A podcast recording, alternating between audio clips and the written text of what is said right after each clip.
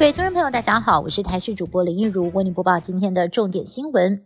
中秋连假后第二天，本土疫情明显升温。今天指挥中心公布新增四点六万人染疫，也是时隔八十三天以来的新高。儿科急诊医师吴昌腾门诊时也发现，光是一个上午就遇到三个家庭在连假之后全家都挂病号，这当中甚至有人是二度染疫。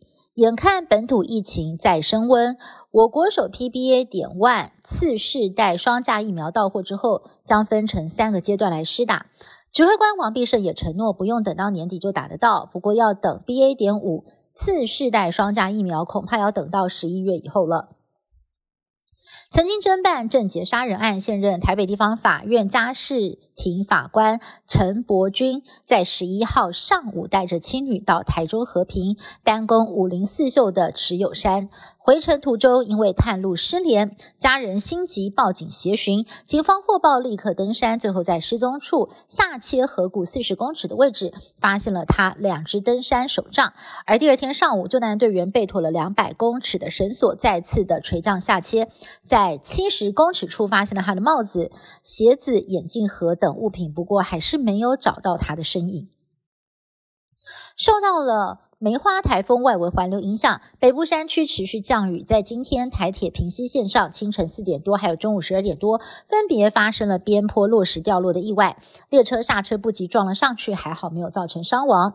十份到金铜间的路段也两度封闭。虽然台铁在二十六处危险的区域。划设了落实警告系统，原本预定在年底要完成，不过现在已经九月中了，还有十五处尚未完成，进度缓慢，还没完成的，现在也只能够靠人工的方法来巡检。查尔斯在母亲过世之后，成为了英国的新任君主。在英国各地，还有多个前英国殖民地，也掀起了废王声浪，希望能够改成共和制，不再尊英国国王是国家元首。澳洲一九九九年公投当中，惊险的保住了君主制。不过，如今最新的五元澳币纸钞上面的女王像，说不会改成查尔斯，会改用澳洲代表人物。纽西兰总理则是预测，在他有生之年，纽西兰会改为共和制。不过，外媒点名，近期最有可能会脱离大英国协的，会是几个加勒比海的国家。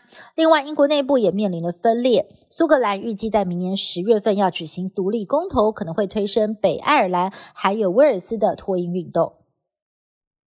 已故英国女王伊丽莎白二世已经过世快要一个星期了，英国的民众非常的怀念她，纷纷的献上了鲜花来致哀，让伦敦白金汉宫前每天都被大量的花海给淹没了。而小朋友呢也看过影片，知道女王跟柏林顿熊都非常喜欢吃果酱三明治，所以呢。果酱三明治跟小熊也充斥在各地，不过鲜花、小熊玩偶跟三明治实在是太多了，要善后清理非常的麻烦，所以当局呼吁大家哦，单纯的表达心意，送花就够了。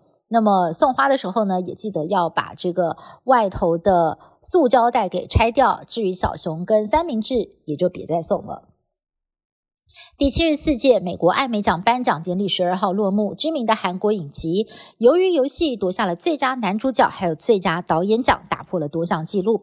最佳女主角则是由二十六岁的蜘蛛女千代雅凭借着影集《高校十八禁》封后，《继承之战》则是第二度拿下了剧情类的最佳影集奖。以上新闻是由台视新闻部制作，感谢您的收听。更多新闻内容，请您持续锁定台视各界新闻以及台视新闻 YouTube 频道。